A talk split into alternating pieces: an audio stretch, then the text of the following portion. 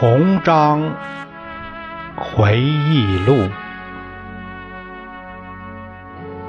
作者威廉·弗朗西斯·曼尼克斯编著，翻译赵文伟，播音释了。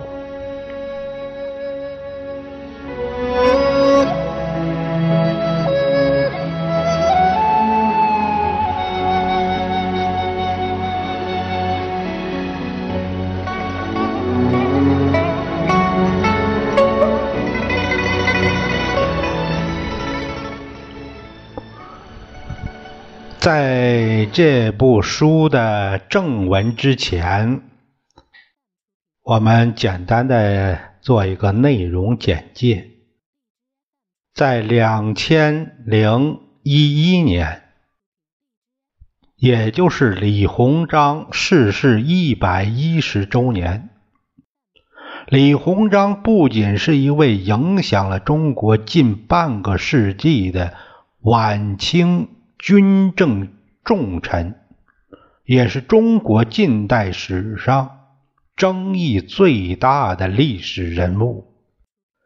一百年前，在各色人物出现于现实利益考量，将李鸿章妖魔化为卖国贼的时候，这本书的出版客观。真实的再现了李鸿章的一生，描绘了他内心的孤独和苦闷。该书是美国著名战地记者麦尼克斯宣称从李鸿章一百六十多万字的日记和家书中编撰而成，但这。却遭到了史无前例的巨大争议。书中展现了李鸿章作为文人一面的浪漫，作为外交活动家的卓越成就，和在甲午海战失利后的内心苦闷。美国评论家认为，曼尼克斯是那个时代最伟大的和。最具天才的历史小说家，李鸿章回忆录堪称是一本伟大历史小说。他的整个故事本身也如同一页传奇，至今还有一些懒惰的历史研究者将它当作史实进行引用。给历史研究带来黑色的玩笑，但直到现在，仍有不少人认为，即使这是一部小说，它也比任何其他严肃的传记更为贴切和传神的写出了李鸿章，一位高尚的、孤独的、无奈的先行者。啊，我是七十年代的出生的人。我们在上学的时候，那李鸿章就是卖国贼，啊，千夫所指的罪人。我买这部书，呃，和读这部书，想让自己更清楚的看到一个真正的李鸿章，不为一些政治。所利用那一种把政治去歪曲，呃，我们能够通过这部书看到更真实的李鸿章，这是我想得到的呃这种意识，这是我读这本书的目的。我读书同时也分享给朋友们。呃，下面我读一下这个《李鸿章回忆录》的始末。这个他写了一个对这个书做了一个前言。呃，这个前言说呀，与其说《李鸿章回忆录》是自抒己见，不如说他是在替李鸿章为自己辩护。当然，李鸿章本人也很乐于为善改善他的国家和民族建言。值得提醒读者们注意的是，这份译稿是首度公之于众。李鸿章绝非心细之人。当他北上天津时，大量手稿被留在汉口；当他从直隶总督任上调离时，又将二十四年来所写的大量手稿留在了天津。直至李鸿章去世后，他那位在两广地区做。官的侄子才从汉口、广州、上海、南京、苏州、北京、天津等地，把他的手稿收集在一起，存放于李鸿章在广州的故居里。大约是在两年前，也就是一九一一年左右。经大清国政府准许，并征得李鸿章遗产托管者和继承人的同意，我们才得以着手研究李鸿章的资料和笔记，并委托曾在李鸿章身边做过秘书的罗伯斯上校把它翻译出来，协助他。完成此项工作的还有北京的李鸿章的仆人王秀才和广州的一个老员外。虽然李鸿章的日记洋洋洒洒一百六十多万字，他的笔记也是浩如烟海，然而我们只摘选了部分内容译成英文。同时，这些日记也是首次与英美读者见面。读者也许会注意到，我们在单独的标题下设置了不同的主题。事实上，原稿中的主题纷繁芜杂，在。某个特定的历史时期，仅仅一行字就概括了一群人。而此后，当李鸿章在另一个地区担任不同职务时，他会把这个主题重新提起。这时，他会就此写上三页、五页或者二十页。再后来，他又会从一个全新的角度。解读同一个主题，因此将李鸿章的全部手稿结集出版虽然是不可能的，而最好的方式就是对他的日记和其他手稿加以筛选，并冠以恰当的标题，同时将内容按时间顺序排列。还有一个需要说明的是，翻译们在。把李鸿章的优美文字转换成英文的过程中，几乎未遇到太多困难。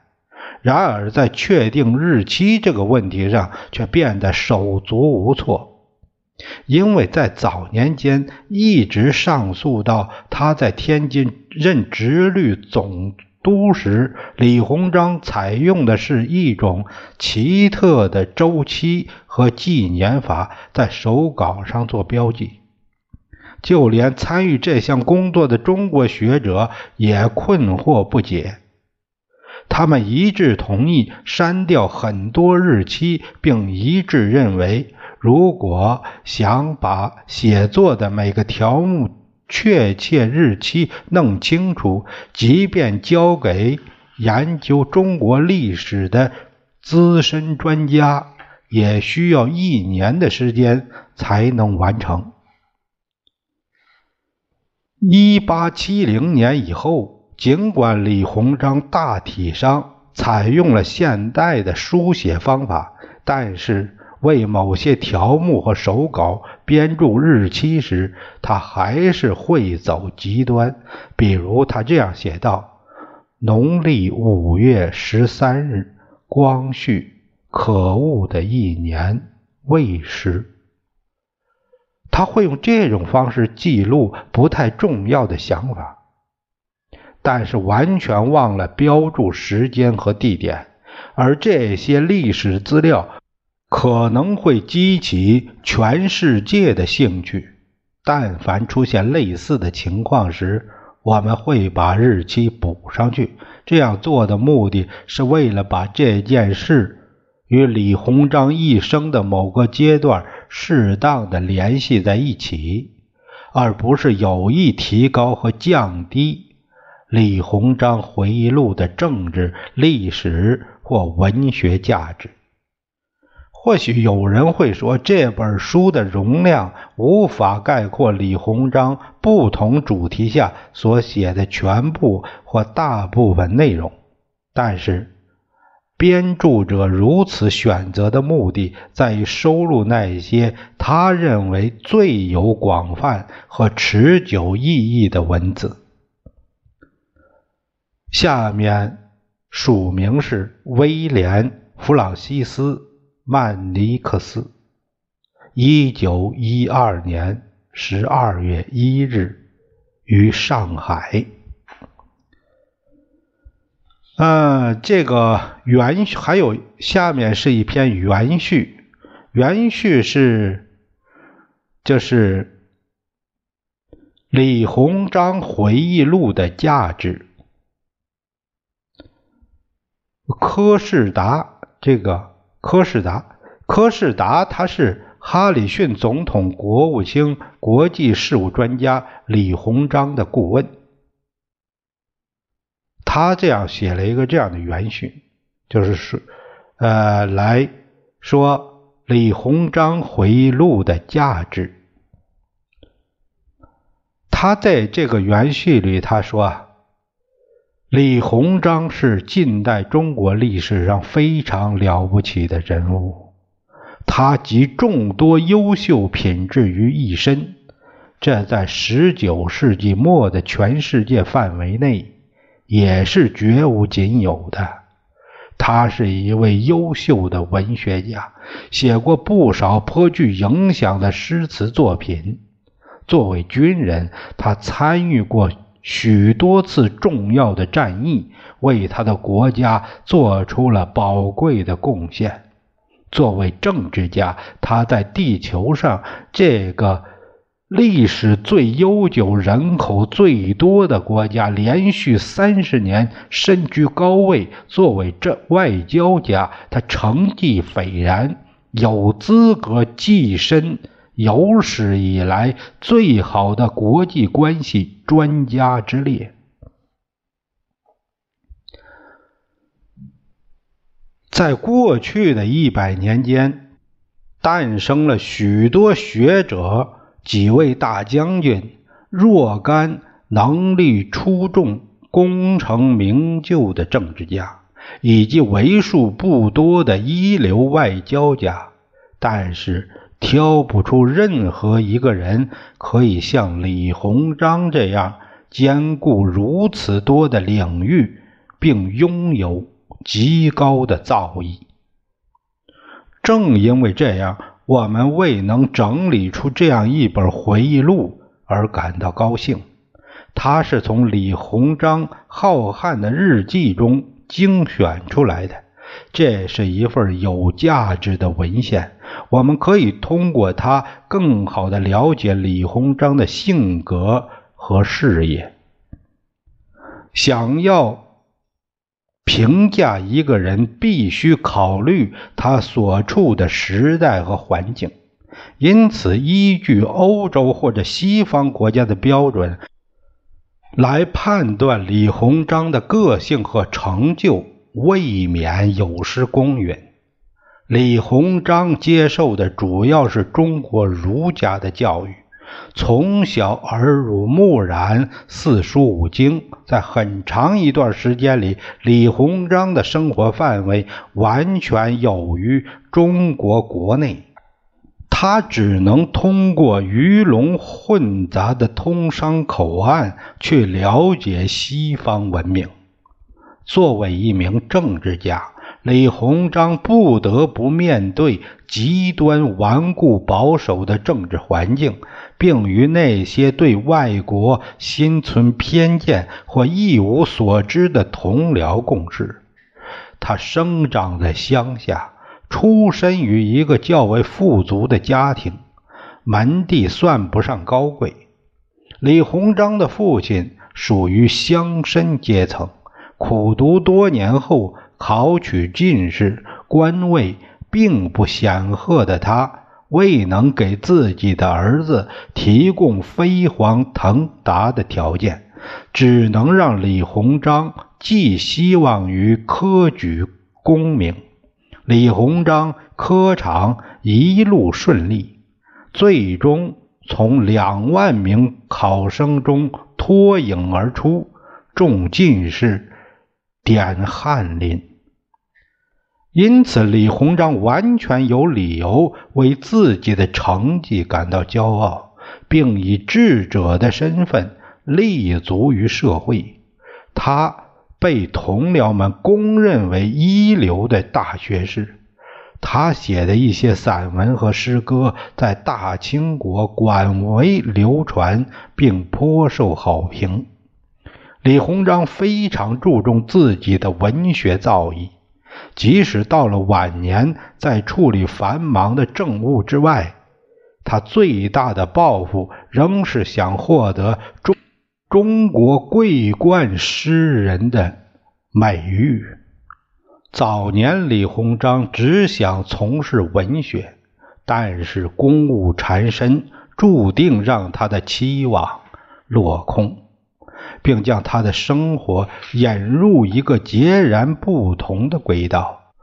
从李鸿章还在上学堂时就开始的太平天国运动，在他衣锦还乡时，不仅没有得到遏制，动荡的形势反而愈加严峻，甚至引起百姓的恐慌。李鸿章回家途中，从身边经过的太平军正斗志昂扬地向京城进发。当李鸿章发觉危险将要朝着授予他崇高荣誉的朝廷逼近时，他的忠义之情被激发了出来。他立即着手筹办团练、招募乡兵。攻打并侵扰太平军的后方。他在日记中这样写道：“所有人都知道，好汉不当兵。用老祖宗的话说，我是为了一个最低下的差事，放弃了锦祀前程。可这是写诗的时候吗？这片土地上满眼都是刀剑。”水火，谁还会在乎写诗呢？接下来的四年里，李鸿章积极参战，并初步显露出杰出的军事才能。他率领军队给太平军以致命的打击。这一时期，筹建了常胜军的。美国人华尔与他并肩作战。华尔英勇就义后，葛登将军继任为管带。李鸿章在日记中高度赞扬了后者。他不仅非常赏识葛登的战绩，对葛登的长处和缺点也了如指掌。由于时局动荡，战乱频仍。那些年，李鸿章一心报效朝廷，一直在南方指挥军队作战。后来，天津发生涉外纠纷，法国威胁要与大清国交战，于是朝廷把他派到天津应对危机。凭借其超群的军事才华、出色的管理才能以及对朝廷的一片忠心，李鸿章不仅名闻天下，而且被赐予史无前例的至高荣誉。清政府不仅任命李鸿章为直隶总督，还指定他为太子太傅、内阁大学士、北洋通商事务大臣，并加授一等粟一帛。这些高级头衔使李鸿章成为清政府头等要员。李鸿章在天津履职尽责二十四年，期间时不时去一次北京。因为身居高位，工作的地点是靠近京城的港口，在为与世隔绝的皇帝站岗放哨的同时，李鸿章也有机会接触到。和各国政府有联系的各色人物，作为清政府外交部门的实际领导者，李鸿章通过实际行动证明自己是可以与训练有素、精明透顶的欧洲外交官媲美的。事实上，竭力维护国家利益的李鸿章。总是能在谈判过程中赢得外国公使的信任和尊重。与李鸿章同属一个时代的，可能没有一个能像他那样从外交对手那里获得如此高的评价。在与英国人的一次激烈辩论中，他既实现了大清政府的要求，又表现得相当坦率公正。威托马爵士曾经说过：“由于认可李鸿章在交涉问题上所表现的率真，他才做出了重要的让步。”在调停1885年中法冲突时，法国公使在合约中加了这样一条：法国声明放弃索要赔款，为的是向李鸿章阁下充满爱国主义情怀的智慧致敬。一八九五年，日本政府拒绝了大清政府的首批议和官员。日本首相伊藤博文告知清朝政府，如果任命李鸿章为全权大臣，他们将以最高规格接待。日方对李鸿章的性格和能力给予了高度评价。接下来发生的事也证实了这一点。在准备尼古拉二世加冕典礼期间，沙皇亲自电告清朝皇帝，希望清朝政府委派李鸿章为特使。有人谴责李鸿章受俄国影响过深，有人甚至断言他收受了俄国人的贿赂。因此才会受其牵制。这本回忆录的出版将让诸多如此的含沙射影不攻自破，因为他清楚地表明李鸿章正确识破了俄国政府的阴谋，并在其他方面表现出了伟大的爱国情怀。在一个追名逐利。把做官当成晋升之阶，用职位来获取权力、装饰门面的国家，一个身居高位的人有几个敌人也是很正常的。读了李鸿章的日记，我们就能知道他对手众多，一些人甚至与他势不两立。然而，大部分人还是把他看作是最有能力的。高官，并相当尊重他，这一点在他庆祝七十大寿时可见一斑。皇帝赐给他丰厚的贺礼，并亲笔题写了贺词。皇太后和亲王们也争着给李鸿章送礼，大小官员和定居在中国的外国人慷慨地奉上礼物。按照老规矩，那天他大摆寿宴，贺寿的队伍浩浩荡荡。祝寿活动的高潮是大清国的高官们在张之洞写的寿序上签名。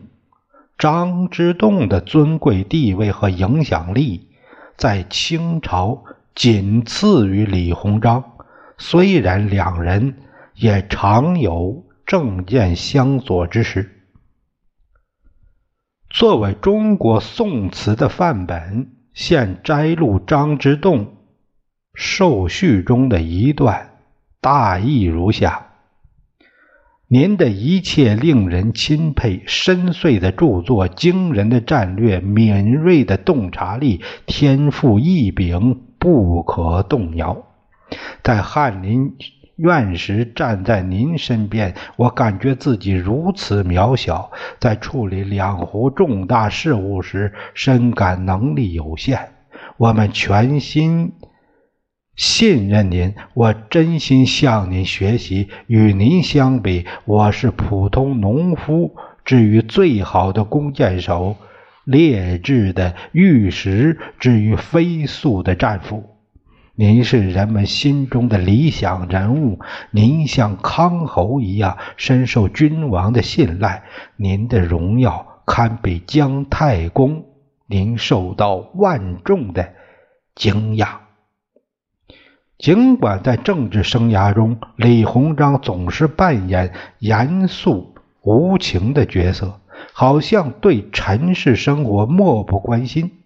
但是日记的很多地方却流露出他心地慈软、富有同情心的本性。他对母亲的挚爱令人感动。李鸿章母亲生活在一个偏远的省份，身患重病，即将离世。